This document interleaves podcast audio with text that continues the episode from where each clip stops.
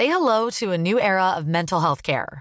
Cerebral is here to help you achieve your mental wellness goals with professional therapy and medication management support. 100% online. You'll experience the all new Cerebral Way, an innovative approach to mental wellness designed around you. You'll get a personalized treatment plan from a therapist, prescriber, or both in a safe and judgment free space. Your cerebral therapist or prescriber will outline a customized plan with clear milestones along the way so you can get to feeling your best. With Cerebral, you're not alone in your mental health journey. We're here to empower you to live a fulfilling life. So take that first step towards a brighter future and sign up today at cerebral.com slash podcast and use code ACAST to get 15% off your first month. Offer only valid on monthly plans. Other exclusions may apply. Offer ends July 31st, 2024. See site for details. Cada noche, los expertos se reúnen para debatir los temas que hacen historia en una mesa de análisis distinta.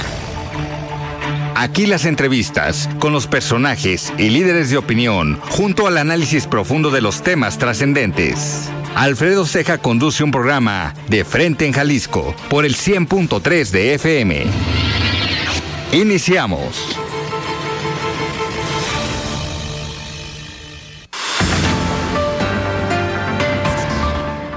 Hola, ¿qué tal? Muy buenas noches. Bienvenidos a una emisión más de De Frente en Jalisco, aquí en Heraldo Radio Jalisco. Son las 7 de la noche en punto, hoy martes 31 de octubre. Y quiero agradecer, como todos los días, en los controles técnicos a Antonio Luna, en la producción y redacción de este espacio a Ricardo Gómez y recordarles nuestro número de WhatsApp para que se comuniquen con nosotros el 3330 1779 66. El día de hoy vamos a tener en entrevista al coordinador de los diputados locales de Movimiento Ciudadano, Gerardo Quirino, así como a la diputada Rocío Aguilar Tejada, también diputada local de Movimiento Ciudadano con motivo de su informe legislativo. Como cada martes vamos a escuchar el comentario de Sofía Pérez Gasque, ella es presidenta nacional del Consejo Coordinador de Mujeres Empresarias. Y también el comentario semanal de Raúl Uranga La Madrid, presidente de la Cámara de Comercio de Guadalajara. Eh, les recordamos que nos pueden escuchar en nuestra página de internet heraldodemexico.com.mx, ahí buscar el apartado radio y encontrarán la emisora de Heraldo Radio Guadalajara. También nos pueden escuchar a través de iHeartRadio en el 100.3 de FM. Y les recordamos nuestras redes sociales para que se comuniquen por esta vía. En Twitter, ahora ex, me encuentran como arroba Alfredo y en Facebook me encuentran como Alfredo Ceja. Y también ya pueden escuchar todas las entrevistas y las mesas de análisis en el podcast de De Frente en Jalisco en cualquiera de las plataformas. La voz de los expertos.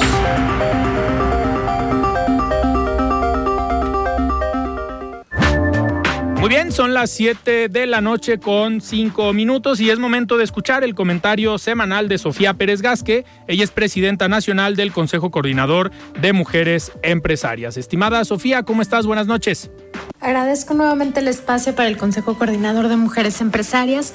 Hoy queremos platicarles sobre la iniciativa de reforma de ley que hemos emitido como Consejo Coordinador de Mujeres Empresarias al Senado de la República, a la ley de cámaras empresariales y confederaciones de nuestro país. Esta iniciativa busca que haya perspectiva de género, paridad y alternancia en las presidencias de las cámaras que están inscritas a la Secretaría de Economía en nuestro país. Una de las acciones más importantes del Consejo Coordinador de Mujeres Empresarias este año ha sido este trabajo que hemos hecho con la senadora Olga Sánchez Cordero para poder visibilizar por supuesto las acciones que las mujeres empresarias hacen dentro de los organismos empresariales y poner un piso parejo para que todas puedan participar, y por supuesto bajo su experiencia, competencia y herramientas poder llegar a la presidencia de estas cámaras tanto estatales como nacionales. Desde el Consejo Coordinador de Mujeres Empresarias, desde hace ocho años que fuimos fundadas, buscamos darle visibilidad a las mujeres que se encuentran en estos organismos, por supuesto darles voz y trabajar en conjunto con ellas para que más mujeres puedan participar en los organismos empresariales de nuestro país. En la encuesta que hacemos cada año, junto con el Instituto Mexicano de la Competitividad, Nuestro objetivo ha sido visibilizar la participación de las mujeres en las cámaras empresariales. En las encuestas del año pasado, del 2022, pudimos observar que menos del 5% de las mujeres de nuestro país conocen qué hacen las cámaras empresariales. Por supuesto, el 60% de nuestra membresía pertenece a otros organismos y buscamos que el 100% pertenezca a más organismos para que vayamos trabajando en conjunto, habilitando el sistema de los organismos empresariales para que haya más mujeres. Así que el día de hoy les queremos compartir que esta iniciativa ya se encuentra en la Gaceta, está dentro del Senado y está pasando el análisis de cada una de las comisiones y estamos trabajando arduamente con todos los grupos de la sociedad civil organizada y con diferentes organismos para que esta ley beneficie la participación y el liderazgo de las mujeres en las cámaras empresariales de nuestro país. Muchas gracias. El análisis de frente en Jalisco.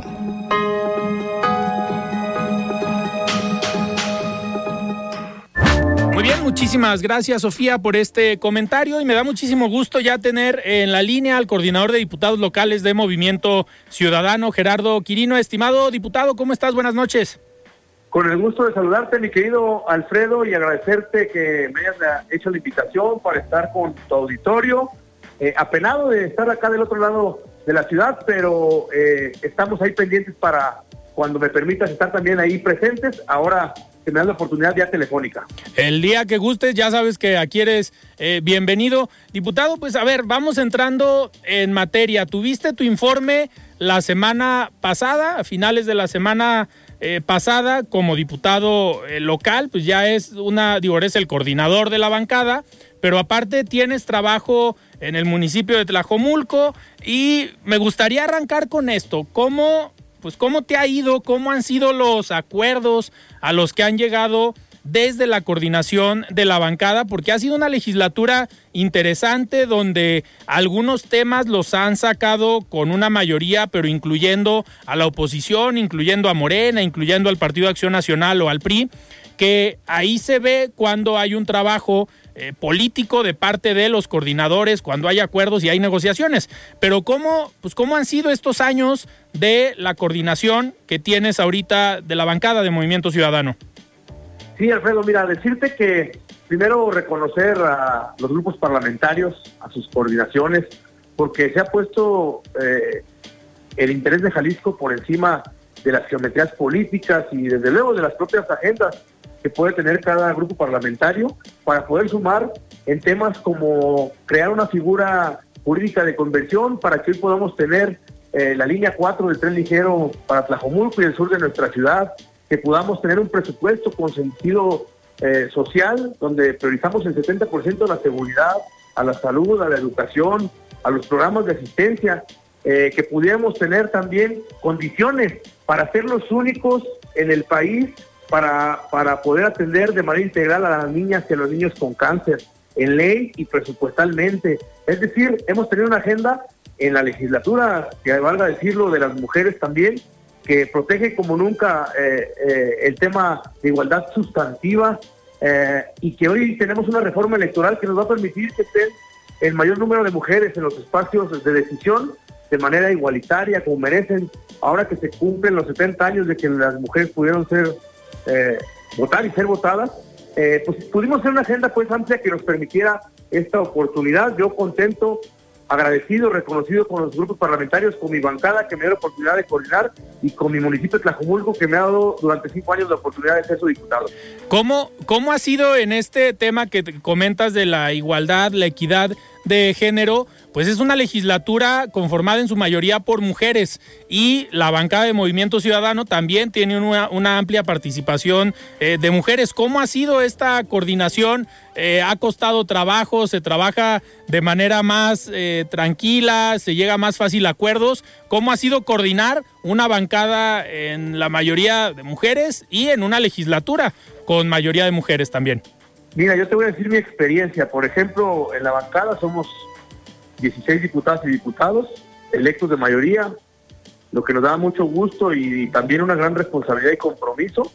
Eh, y también eh, decirte que somos 11, son 11 mujeres, somos 5 hombres y, mujeres extraordinariamente trabajadoras, echadas para adelante con agenda permanente, con cercanía con la ciudadanía, buenas para estar eh, en el debate, buenas para tener iniciativas pendientes, presentadas, es decir, se fragmentan, muchas de ellas incluso que son madres de familia, es decir, nos tienen, a mí en lo particular, sorprendido el gran nivel de trabajo cuando una mujer decide entrar a la incidencia pública, decide trabajar, decide aportar y decide cumplir también con sus responsabilidades. La verdad es que estamos contentos. Yo he tenido la oportunidad de, por ejemplo, en esta, en esta pasada etapa, eh, los últimos seis meses, la presidenta de la mesa directiva fue mujer, que fue Hortensia Noroña, la presidenta de la Junta de Coordinación Política fue mujer, que fue Claudia Munguía, este, y pude trabajar muy, muy, muy, muy con altura de miras este, para sacar las cosas adelante.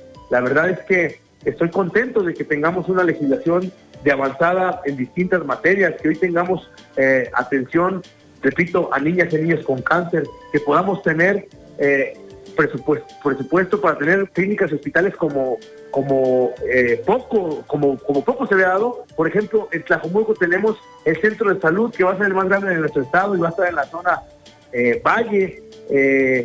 Eh, hemos trabajado para que tengamos mejores carreteras y, y, hoy se presentó un tema bien importante que es la red Jalisco que ayer pudimos aprobar, este organismo público que va a permitir que se organice eh, la red eh, y el sistema digital más, más grande que tiene nuestro país y que es de nuestro estado, porque tendremos fibra óptica por 5.500 kilómetros que nos van a permitir conectar eh, municipios que nos van a permitir conectar este, parques, que nos van a permitir conectar hospitales, que nos van a permitir conectar escuelas y, ha avanzado muy bien. Eh, es decir, creo que tenemos que reconocer que esta legislatura, independientemente de que cada grupo parlamentario tenga su agenda, hemos sacado cosas muy importantes para poder generar mejores condiciones de vida para las y los ciudadanos de Jalisco y, eso me tiene contento que estamos cumpliendo con nuestra principal responsabilidad. Claro. Diputado, ahorita, digo, hablando de la capacidad de diálogo y de la forma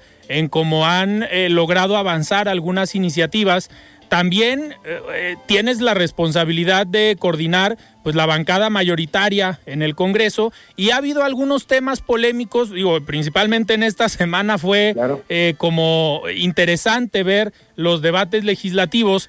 Primero me gustaría preguntarte a ver, como coordinador de los diputados de Movimiento Ciudadano, hay un tema que ayer lo comentaba el diputado Enrique Velázquez y Mara Robles en su informe legislativo, eh, que tuve la oportunidad de estar ahí por la invitación que me hicieron, y comentaban la, la iniciativa de donación de milagros. Esta iniciativa que lleva ya años en el Congreso y que pues el diputado Enrique Velázquez ha estado como insistente en que se pues se trabaje, se analice y pues la han ido retrasando. En ese sentido, ¿cuál sería la postura de la bancada de Movimiento Ciudadano? ¿Por qué no ha avanzado una iniciativa como esa?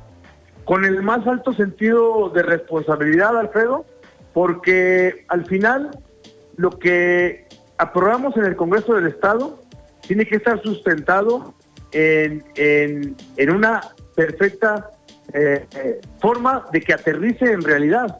¿Cuántas leyes tenemos que son solo pues un este pues una idea eh, en un documento que luego nunca se ejecuta? Nosotros estamos trabajando en mesas permanentes precisamente para analizar esta posibilidad partiendo de que lo más importante no es aprobarlo, lo más importante es que en la, en, la ejecución y en la realidad pueda surtir efectos y pueda ser positivo para las y los ciudadanos. Y te digo, no hemos quitado el dedo del renglón, es un tema de la máxima relevancia. Eh, eh, se ha dado en otros países a nivel federal. Eh, este tema, para hacerlo desde lo local, requiere una acupuntura mucho más complicada para poder este, eh, ver todos los elementos y que sea, repito, positivo en favor de los ciudadanos. Entonces nosotros seguimos trabajando, buscando la posibilidad de que pueda avanzar, pero con toda responsabilidad para que en el momento que sea aprobada es que esté sustentada presupuestal, eh, jurídica y económicamente para que para que pues den los resultados que, que, en realidad se, se, desean. Y en ese, en ese tema estamos trabajando, no quitamos el dedo del renglón y lo estamos haciendo con mucha responsabilidad. Perfecto. Y otro, otro de los temas que ayer, eh, precisamente en la sesión de en la tarde, eh, que pues se dio nuevamente una diferencia, una confrontación entre la bancada del PAN con la coordinadora del, de la bancada joven, esta Claudia Murguía, eh, con el tema de la comparecencia del director del CIAPA, que pues parece que lo quieren pues mandar hasta la comparecencia por la glosa o por el informe eh, del gobernador en este en esta serie de comparecencias, pero pues la oposición estaba proponiendo ya desde hace meses que se citara a comparecer al director del CIAPA, digo, a lo mejor para cuestionarle qué ha pasado con el servicio, con la falta de agua en algunas colonias o con la calidad del agua que hemos tenido problemas en algunas en algunas colonias desde hace algunos meses. En este sentido, la postura, tú ayer lo comentaste y fuiste muy, muy claro que lo ideal sería esperar hasta la glosa del informe, ¿no? Sí, efectivamente, pero esperar hasta la glosa significa una semana. Una semana, una semana es lo que estamos planteando nosotros, porque se planteaba que fuera el 7 de noviembre. Nosotros planteamos que en el marco de la glosa, con un programa específico, se pueda generar esta comparecencia en tema de agua, eh, que pueda ser este, pues, dentro de los la segunda semana de noviembre. Ese es el único planteamiento. Nosotros no nos negamos al sentido o, eh, al sentido, al, al propósito principal de este planteamiento, que es la comparecencia del servidor público, el que rinda, el que rinda cuentas, el que podamos eh, hacerle los planteamientos precisos, que podamos ver áreas de oportunidad que tengamos y ver cómo podemos eh, coadyuvar en el tema, pues uno de los temas más importantes y, y más eh, que más nos están ocupando, que es el tema del agua. Porque hemos avanzado mucho desde el Congreso. Y en Jomulco ¿no? Ha sido un problema también fuerte. Porque te quiero decir que hemos avanzado bastante. Con esta figura de conversión que hicimos, pudimos lograr que la planta de tratamiento del ahogado, por ejemplo, este, genere eh, condiciones para que se pueda ampliar y limpiar un metro cúbico por segundo más de agua que va a ir al uso industrial y que se va a despresurizar el agua que se utiliza potable de las y los ciudadanos. También pudimos buscar condiciones presupuestales para que sigan avanzando los proyectos que duraron tanto tiempo rezagados. 40 años de rezago de gobiernos que no pudieron sacar adelante este tema y que se fue este, afectando. Nosotros tenemos que trabajar también con mucha fuerza y sin echar eh, eh, bolitas a nadie, poder trabajar en equipo para que hoy que se destrabó el tema, por ejemplo, de la presa del Zapotillo, después de tantas discusiones y tantos debates, hoy es una realidad que le va a aportar todo este sistema 3.5 metros cúbicos, es decir, vamos a llegar a 5 metros cúbicos antes de que termine la administración del gobernador Enrique Alfaro. Es tema de los que vamos a platicar, pero estamos conscientes que en este momento hay, hay colonias que tienen este, este, este problemática de agua y hay que ver cómo accionamos desde este momento en beneficio de los ciudadanos. Por eso yo te lo reitero en tu programa y lo digo muy fuerte y claro, va a comparecer el titular del CIAPA en eh, solamente una semana después de lo que planteaban los demás grupos parlamentarios. Sería la segunda semana de noviembre, en dos semanas prácticamente. En, el marco de la glosa, que puede ser entre, la segunda, segunda y media semana de noviembre. Perfecto. Eh, diputado, nos quedan todavía unos minutos antes de irnos a un corte, pero pues sabemos que eres uno de los aspirantes a la candidatura para ser presidente municipal del municipio de Tlajomulco, que es la, digamos, el municipio, la zona donde has trabajado ya desde hace algunos años por una tradición familiar, pero también pues ya tu eh, trabajo, trabajo propio. Y en este sentido, pues pareciera que vas eh, firme o vas tranquilo por esa candidatura me gustaría preguntarte, uno, ¿cómo te sientes con este reconocimiento que tal vez te está haciendo eh, Movimiento Ciudadano para lograr esta candidatura? Y ¿cómo sería tu idea de trabajar con los otros aspirantes? Porque al igual que Guadalajara, eh, en Tlajomulco también levantaron la mano eh, varios personajes como la coordinadora de construcción de comunidad, Adriana, eh, ay, se me fue el apellido. Medina. Medina, está Omar Cervantes, está el síndico también. ¿Cómo sería la forma de trabajar en caso de que tú seas ya el que encabece esta candidatura? Bueno, más bien lo que estamos haciendo ahorita es este ejercicio por instrucciones del propio partido de poder generar pues un diálogo muy constructivo, poder este, plantear nuestros temas sobre la mesa, nuestras aspiraciones, nuestras rutas, este, eh, y poder generar eh, consensos. La idea es que lleguemos al proceso electoral, eh, pues buscando la posibilidad de, de, unificar quién puede encabezar el proyecto en Tlajumulco. Yo en eso estoy trabajando.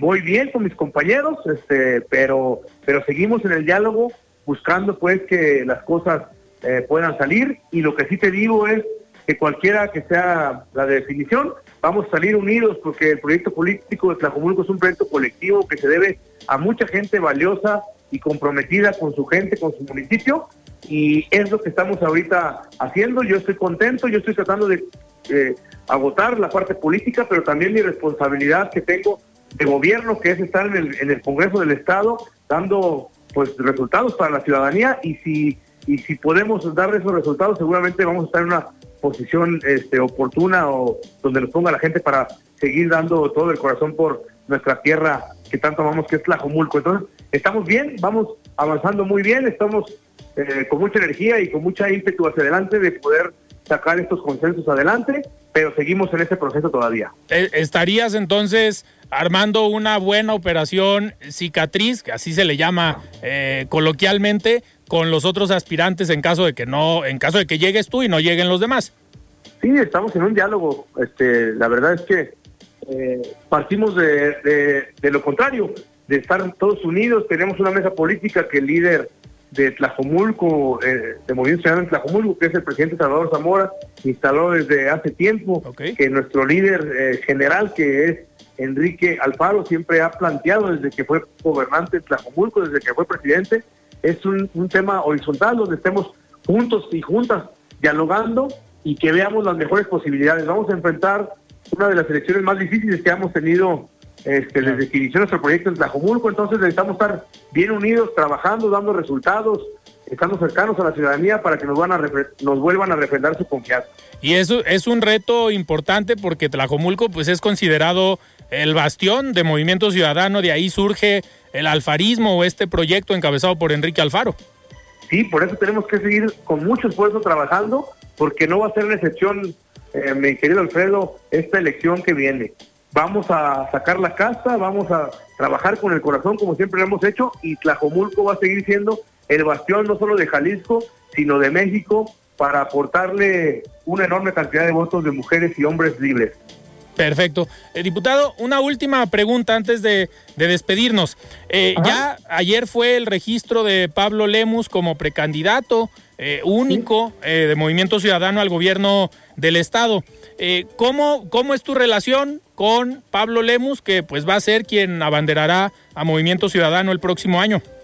Excelente, Pablo sabe que la bancada naranja y un servidor siempre hemos estado ahí para dar la batalla en los temas que le interesan a la ciudad, a, Guadalajara, a nuestro estado, y va a seguir siendo de esa manera. Yo celebro que se haya generado este consenso, porque al final nos permite salir con mucha fortaleza, unidos y en torno a un ideal que seguimos defendiendo de poner al centro las personas para seguir dando lo mejor de nosotros. Y así estoy seguro que va a ser y vamos a darle muchas ganas. Perfecto. Diputado, yo te agradezco que hayas tomado esta llamada y la siguiente que sea acá en cabina. Es la primera entrevista que te hacemos. Llevábamos ya tiempo buscándote, pero no podíamos coordinar ahí la fecha. Ya la siguiente que sea a lo mejor como precandidato, como candidato, pero acá en cabina. Si me permites, Alfredo, con muchísimo gusto y agradecer a tu vasto auditorio la oportunidad de podernos escuchar y de que cuando me permitas ahí sigamos platicando de la agenda que hay por delante. Perfecto, con todo gusto. Muchísimas gracias, diputado. Muy buenas noches. Gracias a ti. Un abrazo. Un abrazo. Muy bien, platicamos con Gerardo Quirino, él es coordinador de diputados locales de Movimiento Ciudadano. Nosotros vamos a un corte y regresamos. Siga con Alfredo Ceja y su análisis de frente en Jalisco por el Heraldo Radio 100.3. Mesa de análisis de frente en Jalisco con Alfredo Ceja. Continuamos. Muy bien, estamos de regreso aquí en De Frente en Jalisco. Son las 7 de la noche con 29 minutos. Y antes de iniciar esta entrevista con la diputada local de Movimiento Ciudadano, Rocío Aguilar, vamos a escuchar el comentario de Raúl Uranga La Madrid, presidente de la Cámara de Comercio de Guadalajara. Estimado Raúl, ¿cómo estás? Buenas noches. La voz de los expertos.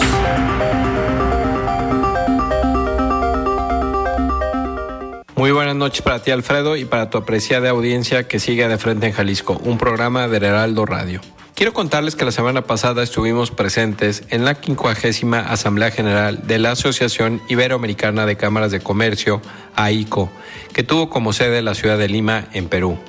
Hay varias razones por las cuales esta asamblea es relevante para las cámaras de comercio de Iberoamérica. La principal es que nos ayuda a tener más claridad y una agenda en común en los esfuerzos a favor del desarrollo económico de nuestras ciudades y países. En esta ocasión, la Asamblea General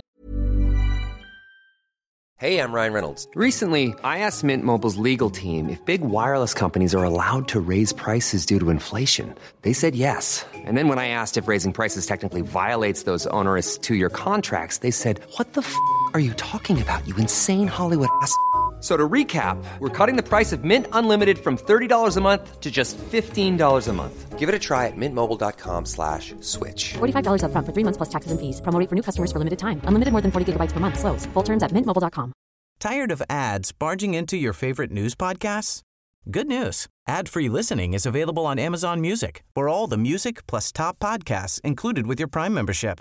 Stay up to date on everything newsworthy by downloading the Amazon Music app for free or go to amazon.com slash news ad free. That's amazon.com slash news ad free to catch up on the latest episodes without the ads. de AICO se centró en la digitalización y la sostenibilidad, que consideramos que deben de ser el motor de desarrollo de nuestras regiones. A partir de esto, delineamos algunos acuerdos. 1 promover y maximizar los esfuerzos de las cámaras de comercio para acercar las herramientas necesarias a las empresas que representamos. 2. Mantener una agenda enfocada en la micro, pequeña y mediana empresa, que son la base de la economía de los países iberoamericanos. Nuestra tarea es impulsar sus procesos de digitalización y sostenibilidad, así como ayudarlas en la búsqueda de su internacionalización. 3. Trabajar con los gobiernos para lograr políticas económicas, ambientales y sociales que faciliten la obtención de los objetivos de sostenibilidad. Gracias a ICO hemos logrado proyectos colaborativos entre las cámaras de comercio que la conformamos y estoy convencido de que seguiremos trabajando bajo esa lógica. Antes de terminar, quiero recordarles dos puntos importantes. El primero es que la Cruz Roja Jalisco instaló un centro de acopio en la Cámara de Comercio de Guadalajara destinado a ayudar a las personas damnificadas por el huracán Otis. Está abierto de lunes a viernes de 8 de la mañana a 8 de la noche y los sábados de 8 de la mañana a 2 de la tarde. Puede ser comida enlatada, bebidas embotelladas, además de artículos de higiene personal y para el hogar. Por otro lado, sigue activa la inscripción para que los negocios participen en las ofertas del Buen Fin. Puede realizarla en www.cámaradecomerciogdl.mx. Hasta aquí mi comentario, Alfredo. Les deseo que tengan una excelente semana. Nos escuchamos el próximo martes. Muy bien, muchísimas gracias Raúl por este comentario y me da muchísimo gusto recibir aquí en cabina a la diputada local de Movimiento Ciudadano, Rocío Aguilar. Tejada, estimada Rocío, ¿cómo estás? Buenas noches. Buenas noches, muy contenta de estar aquí en tu auditorio, en este espacio, más bien con todo tu auditorio, en este espacio que nos permite también comunicar a, a, todas las y los jaliscienses que representamos dentro del Distrito 11. Dentro del Distrito 11 en el municipio de Guadalajara. De Guadalajara. Eh, diputada, es. a ver, ha sido eh, una legislatura interesante porque lo comentábamos ahorita con eh, Gerardo Quirino, porque es una legislatura en su mayoría conformada por mujeres y es una bancada de movimiento ciudadano eh, en su mayoría también encabezada por mujeres eh, o conformada por, por, mujeres.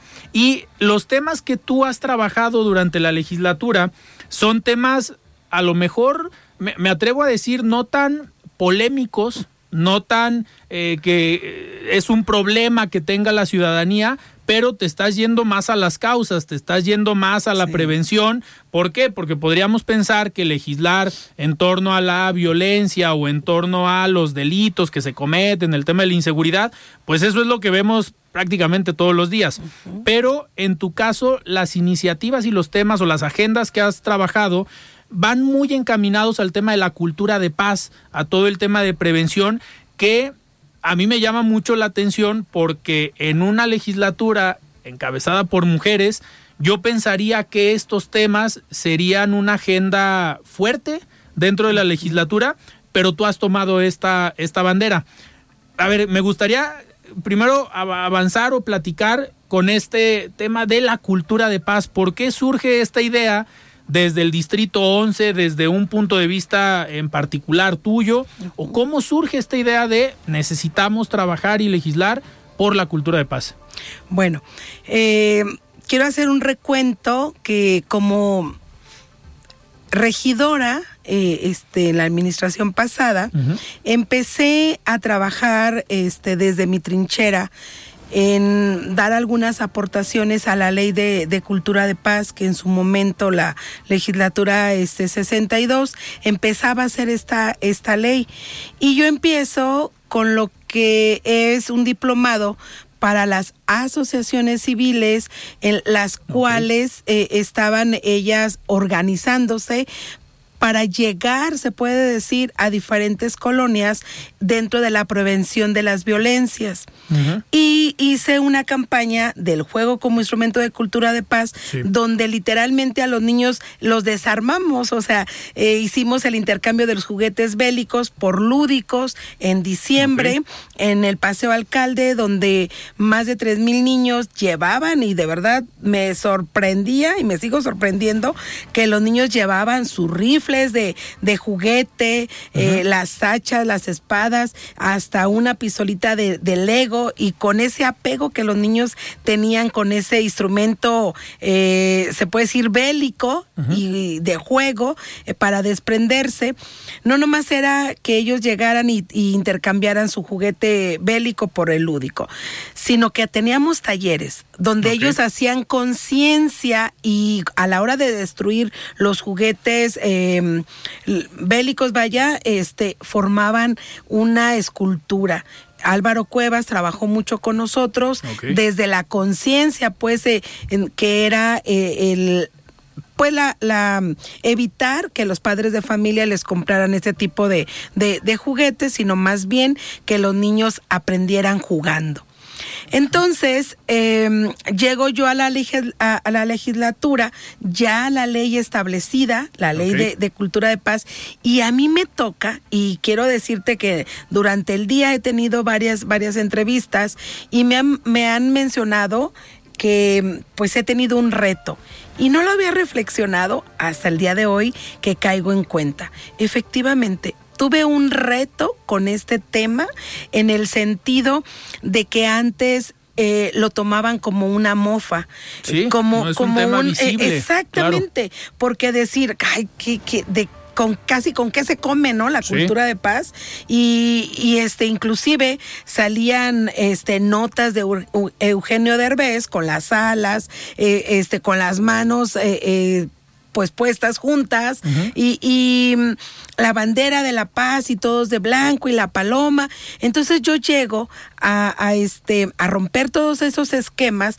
y decirles que la cultura de paz tiene una metodología para prevenir las violencias, erradicar la, la, delincuencia y sobre todo em, fortalecer los valores, los principios desde el respeto hacia los derechos humanos. Y hoy me da mucho gusto que hemos logrado establecer eh, en la ley de, de educación que vaya inmerso la cultura de paz para que las niñas y los niños eh, se tengan las herramientas necesarias para fortalecer valores y principios desde los círculos de la paz en relación a que los maestros en un aula de clases, como literal, que son los círculos de, de la paz, este, pues vaya en rueda, este, hablan sobre un tema de una problemática de un niño, ahí pueden detectar alguna situación que afecta. Exacto. Y lo detectan, mira, de verdad hasta la piel se me enchina porque ha habido varios casos que, que, hemos rescatado a los niños, inclusive del suicidio, porque las iniciativas no son específicamente desde el escritorio, porque se llevan a cabo las iniciativas y se practican, que es lo que a mí más me, emociona en ese seguimiento, que desde la Secretaría de Educación a los maestros se les está capacitando con cultura de paz, ya hubo un, congreso de Recrea Familia donde se refuerzan esos valores con conferencias, talleres y los padres de familia participan. Hubo un congreso y que es referente a nivel nacional para los maestros donde los temas son educación emocional, la cultura de paz en, en defensa de los derechos humanos y eso para mí es un logro fundamental porque ahora los medios, ya les queda claro que hay una metodología para prevenir las, las violencias y que tu servidora eh, siempre ha reafirmado que gastamos más el, eh, menos, perdón, el gobierno en la, en la prevención, en la educación, que en la rehabilitación. Que has tenido entonces un aliado importante en Juan Carlos Flores, el secretario de Educación, que es alguien que entiende muy bien estos temas, ¿no? Sí, y la participación de los maestros. Eh, practicamos un juego lúdico que, que, lo convertimos en positivo, que anteriormente nosotros eh, jugábamos el juego del stop declaro la guerra en contra de mi peor enemigo que es, y decíamos un estado y corríamos y jajaja nos divertíamos. Y cuando yo hago conciencia, imagínate, a esas alturas. Cuando se podía jugar en la calle. Exactamente.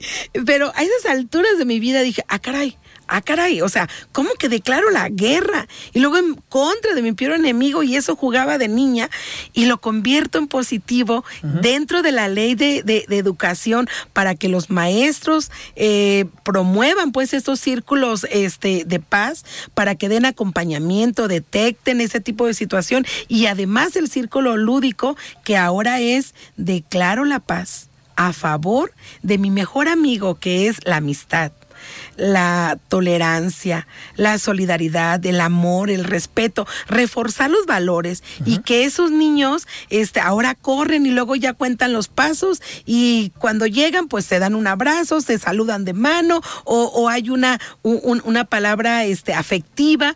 O sea, ver a los maestros que ellos eh, esta iniciativa la convierten en una realidad y que estoy segura que va a llegar a varios rincones de, nuestro estado y, que mm, vamos a ser pioneros en promover eh, eh, este tipo de, de, herramienta para prevenir estas violencias y lo más importante también dentro de la educación que hicimos ley también que los métodos alternos, la justicia alternativa, se practique en las escuelas. Tantas eh, este conflictos, que, puede haber entre los niños y que el maestro también funja como, como mediador. Para mí, ver esos, esos resultados, la verdad ha sido muy gratificante el trabajo que he realizado dentro de mi tema legislativo hoy te puedo decir que también los medios de comunicación ya entienden lo que es la cultura de paz. En este, en este sentido, me gustaría unirlo con otro tema que a ver, hablando de la prevención y hablando de la capacitación, nos enfocamos en el tema educativo, en los profesores, pero creo que un tema obligado sería también la prevención y la concientización de la cultura de la paz con los policías o con los cuerpos de seguridad, que no sé si tenga relación con la nueva ley de justicia cívica. Mucha. Y otro logro que de verdad cuando se hizo la inauguración de la Universidad Policial este, de Jalisco, hace unas, unos días, ¿no? Este, de verdad para mí fue un sueño hecho realidad, porque yo siempre había mencionado que si capacitábamos a los policías en temas de derechos humanos, en temas de, cultura de paz, para que ejercieran la justicia, que realmente fuera eh, este a conciencia y, y no tanto la corrupción, sino con un un derecho que nos corresponde a ambos, ¿no? O sea, tanto el lado de, que aplica la justicia y, pues ahora sí el que comete alguna, alguna infracción y si no es de esa manera, cuando el, policía tiene esas herramientas, pues lo hace de una manera más justa, este, más aplica la ley como debe, como debe de ser, ¿no? Entonces, Claro que dentro de la, de, de la ley de, del, este, la Justicia justicia cívica. donde el diputado Quirino y tu servidora estamos participando, que hoy los problemas y los conflictos que la verdad aqueja a la sociedad son los vecinales. El hecho aún de apartar un lugar eh, en, en, la calle, este, cuando vamos manejando nuestro vehículo, el subir el sonido de la música en la madrugada, estás invadiendo eh, el, la tranquilidad uh -huh. de la otra persona. Entonces, la ley de la justicia cívica, y que hoy lo, lo he venido este, mencionando, pues hemos llegado a tal grado de decir, bueno, tenemos que hacer una ley para poner orden, porque cuántas de las veces ese conflicto se convierte en una pelea y hasta en muerte. Claro. ¿Sí? Y en eso estamos trabajando y que muy pronto la vamos a presentar este mi compañero Quirino, este y tu servidora para que desde el, los métodos alternos, el Instituto de Justicia Alternativa, que, que, participemos gobierno y sociedad dentro de las reuniones vecinales, pues sea realmente una buena gobernanza y que estoy segura que juntas y juntos podemos sacar a avantes eh, los conflictos que nos aquejan. En este sentido, con la nueva ley de justicia cívica, eh, aparte de la, los métodos alternos de resolución de conflictos, ¿cómo se estaría eh, pensando tal vez que los ayuntamientos puedan eh, operar esta nueva ley a través de las policías municipales o qué, qué áreas estarían pensando en la iniciativa que puedan participar?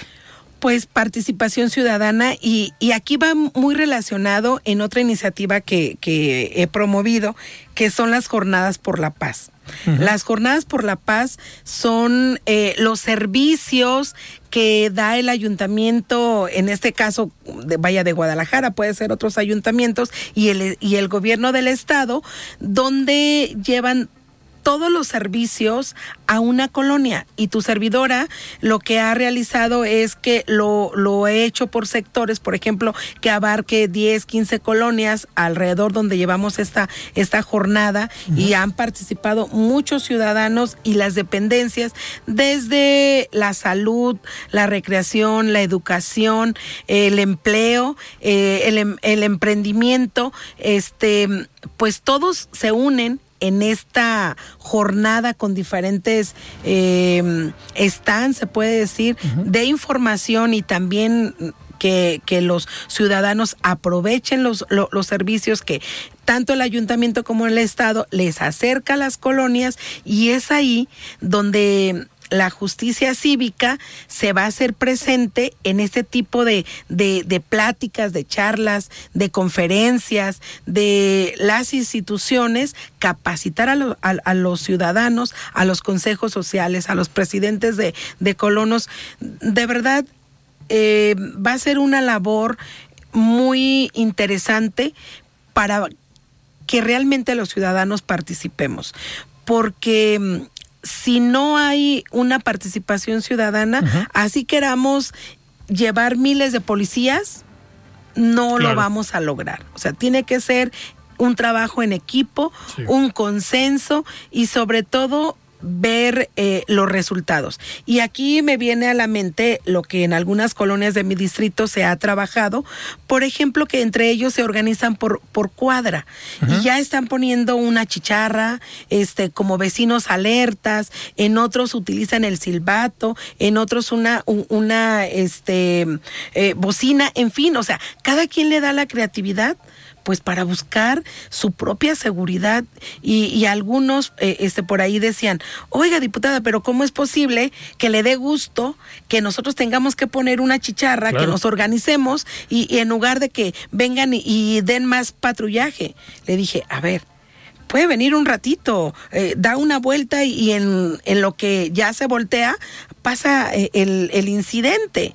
Pero si ustedes se cuidan, se organizan, yo creo que aquí tendremos mejores mejores resultados porque ustedes son los que están viviendo este eh, problemática o están en, el entorno verdad entonces este he visto pues muchos resultados, pero claro que faltan más a, este pues cosas Sí, por hacer. por parte de Sí, los gobiernos. porque hacer las políticas públicas realmente en beneficio de, de quienes representamos, tenemos que hacerlo desde la calle, desde el campo de la acción, porque desde el escritorio, pues yo pudiera decir, yo creo, yo pienso, Sí.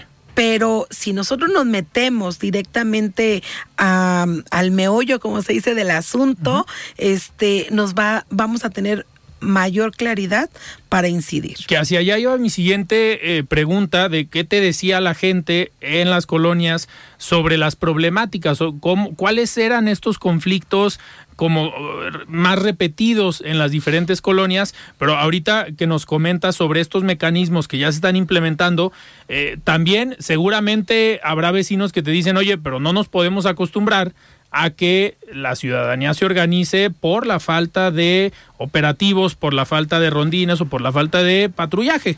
Eh, que ese no es, digamos, no es el escenario ideal.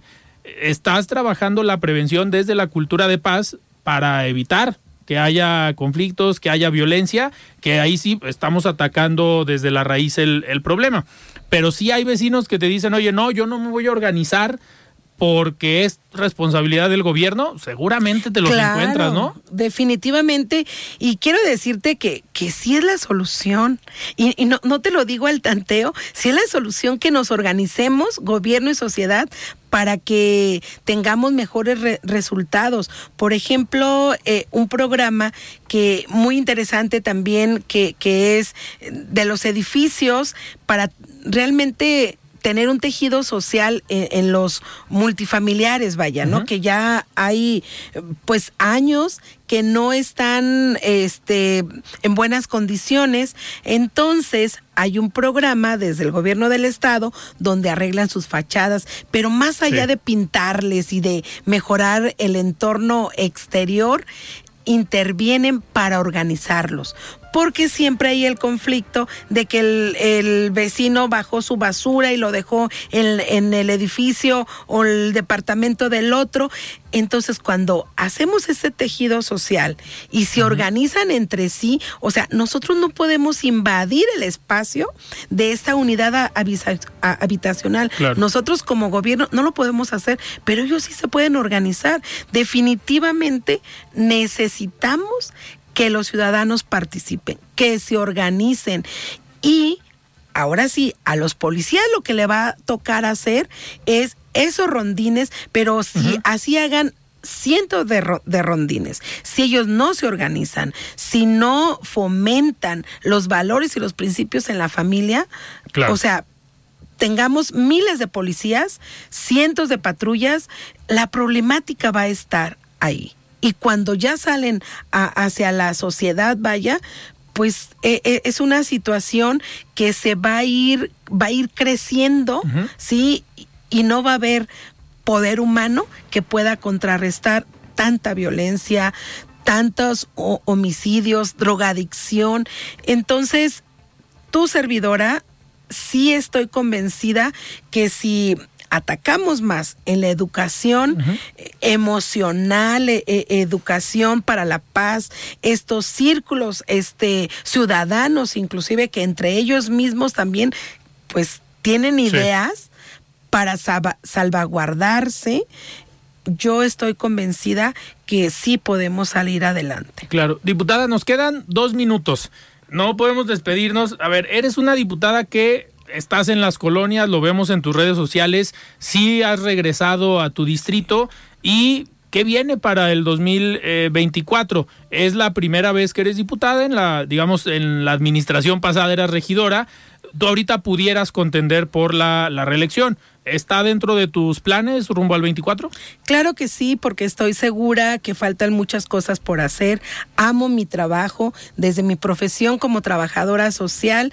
eh, es- he practicado, vaya, el dar seguimiento a todos los casos y proyectos en tiempo y en forma. Entonces, mm, se fueron muy rápido estos dos años y ya estamos en ya casi eh, en, en campaña, entonces me encantaría seguir siendo eh, la voz de mis representados del Distrito 11 y en la confianza que ellos me han brindado, yo seguiré trabajando para buscar el bienestar de el distrito 11. No, no hay todavía alguien de MC que haya levantado la mano, porque también en todos los partidos se da, ¿no? Que haya alguien que levanta la mano para hacer competencia. Pudiera ser, pero lo, lo que sí te puedo decir es que desde mi trinchera, en el lugar que, que me toque estar, voy a utilizar el poder para servir a mi pueblo. Perfecto. Diputada, una última pregunta. Eh, ya ayer hubo humo blanco en Movimiento Ciudadano. Pablo Lemus, eh, en teoría, será el abanderado de MC al gobierno del Estado, presidente municipal con licencia y tú, diputada local del municipio o del ayuntamiento del municipio de Guadalajara. ¿Cómo es tu relación con Pablo Lemus, tú como diputada y él como presidente con licencia? Perfectamente hemos trabajado en, en sinergia y quiero decirte que todo lo que mis representados han necesitado eh, me ha apoyado desde el gobierno de Guadalajara. No tengo Perfecto. yo ningún problema Muy bien. y seguiremos trabajando en equipo. Perfecto, diputada. Muchísimas gracias. Muy buenas noches. Buenas noches. Muy bien, platicamos con la diputada Rocío Aguilar Tejada, diputada local de Movimiento Ciudadano. Yo soy Alfredo Ceja. Muy buenas noches. Alfredo Ceja los espera de lunes a viernes para que junto con los expertos y líderes de opinión analicen la noticia y a sus protagonistas. Esto fue De Frente en Jalisco, otra exclusiva de El Heraldo Radio. Tired of ads barging into your favorite news podcasts? Good news. Ad-free listening is available on Amazon Music. For all the music plus top podcasts included with your Prime membership. Stay up to date on everything newsworthy by downloading the Amazon Music app for free or go to amazon.com slash news ad free. That's amazon.com slash news ad free to catch up on the latest episodes without the ads.